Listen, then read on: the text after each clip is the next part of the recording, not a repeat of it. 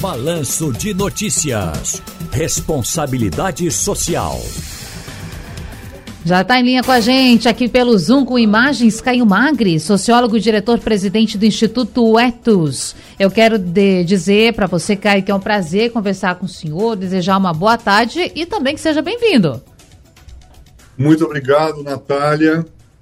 Muito obrigado ao Balanço de Notícias da Rádio Jornal. É um prazer estar falando com você.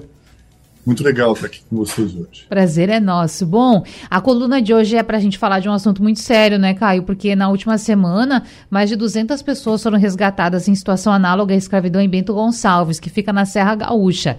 Esses trabalhadores estavam alojados em um prédio com condições de higiene precária e também comida estragada. Os depoimentos chocam, eles revelam que os trabalhadores sofriam até choques elétricos. Eu imagino que todo o Brasil ficou sabendo disso. É, é quase impossível alguém que está nos acompanhando não saber desse caso. Infelizmente não é um problema isolado. A gente volta e meia, não é, Caio? Acompanha notícias falando a respeito de é, pessoas encontradas em trabalho análogo à escravidão. Então a gente tem que debater isso é preocupante, não é? A gente tem que falar sobre essa questão e, claro, falar também sobre a importância dos setores, da cadeia produtiva, para que se mobilizem para combater esse cenário. Então, já quero começar a cair lhe perguntando o que é essa cadeia produtiva. Então, Natália, isso é muito importante, porque na nossa jornada aí, né, de, de defesa de direitos humanos no Etos, é, e, e, nessa perspectiva de enfrentamento do trabalho escravo, de violações como o trabalho infantil, a gente encontra as empresas muito, sempre muito preparadas e muito protegidas por um discurso de que não é comigo, né? não foi aqui, não Sim. foi aqui que foi encontrado, não é aqui, mas foi na minha contratada terceirizada que traz mão de obra para o processo produtivo que eu realizo. Então, a cadeia produtiva é isso: são as diversas etapas de um processo que vai desde a produção da matéria-prima ou da base do início do serviço até a entrega final do produto ou, da, ou do serviço. Uhum. E a responsabilidade de cada elo dessa cadeia ela é compartilhada de uma maneira solidária, ou seja, cada vez mais está claro, e a legislação diz isso, que há responsabilidade quando há uma violação de direitos humanos, quando há uma violação grave constitucional de crimes cometidos contra o trabalho, por exemplo, né, que, que são é, derivados da relação de trabalho com qualquer empresa. Sim. Então, cadeia produtiva é isso.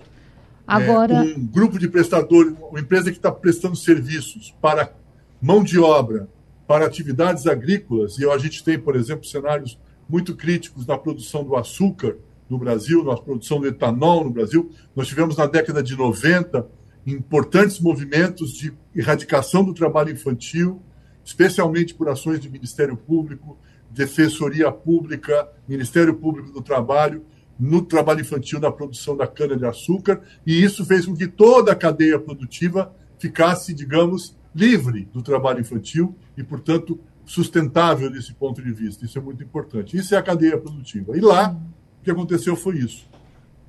Vinícolas importantes, marcas importantes, como Aurora, Salton e outras, utilizavam mão de obra desses trabalhadores contratados por essa terceirizada, o que dá a eles a corresponsabilidade pelos crimes cometidos por aquela empresa terceirizadora.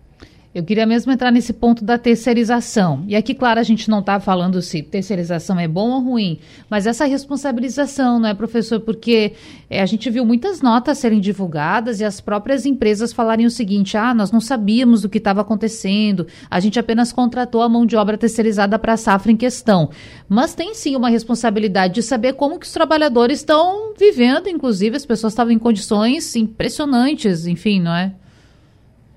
Pois é, a gente pode ter casos históricos que a gente pode relembrar aqui dos últimos 20 anos, que quando, quando se construiu, a partir de 2005, uma lista de empresas flagradas com trabalho escravo diretamente na sua atividade, essas empresas passaram a ser monitoradas por, por, por, por clientes futuros, potenciais clientes, para não comprar produtos dessas empresas. Sim. Porque a corresponsabilidade está juridicamente colocada, tem uma jurisprudência sobre esse processo e os termos de, os termos de ajuste de conduta que o Ministério Público do Trabalho, o Ministério Público Federal e o Ministério Público Estadual e colocam na mesa para as empresas é também para as empresas tomadoras do serviço. Sim. Né? Então, você tem isso na cadeia da confecção, de uma maneira muito grave. As oficinas de confecção, é, especialmente em São Paulo,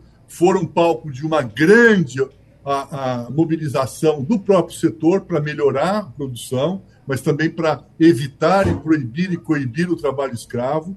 Né? É, a mesma coisa aconteceu em segmentos como é, da cana-de-açúcar, isso também avançou. Sim. Agora nós estamos descobrindo que o trabalho escravo é algo que tá, continua sendo estruturalmente ligado a algumas atividades econômicas. E veja, como é que, de repente, em uma semana, né? Quer dizer, em uma semana não, você disse 10 dias, 15 dias, uhum. mas há dois meses, com, esse, com o novo governo, a gente começa a ter casos na produção de açúcar em São Paulo, da maçã no Rio Grande do Sul e da uva no Rio Grande do Sul. Ou seja, durante quatro anos, nós podemos ter certeza de que não houve fiscalização, não houve presença do Estado para coibir, para proibir, para reprimir as atividades que exploravam a mão de obra é, similar né, ao trabalho escravo. Então, é, é, muito preocupante, porque nós vamos ter mais casos.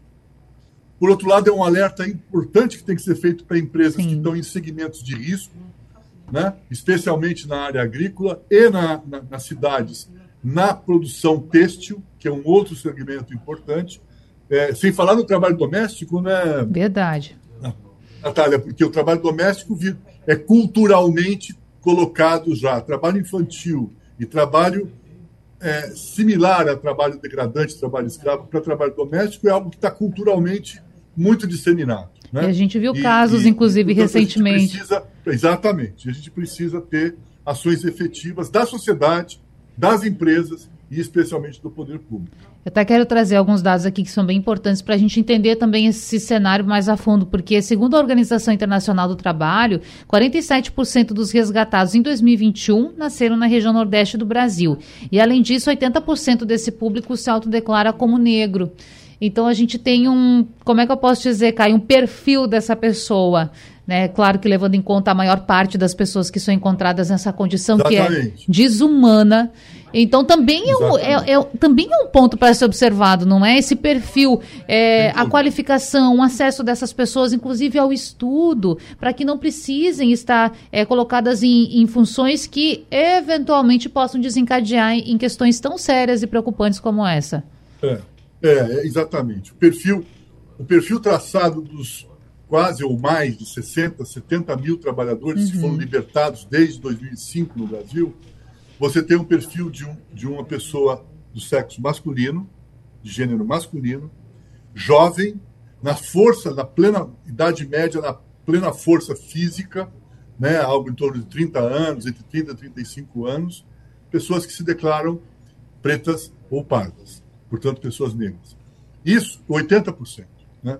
É, esse é um recorte que reforça a incrível desigualdade que essas pessoas vivem de educação, de renda, de acesso a serviços públicos, à proteção social, etc. Então, acho que a gente tem aí a necessidade de ter políticas estruturantes de educação, de saúde, de, de, de, de assistência social, de transferência de renda. Né? Nós escutamos eh, deputados, par, parlamentares e políticos, e inclusive setores econômicos do Rio Grande do Sul, falando coisas absurdas, né?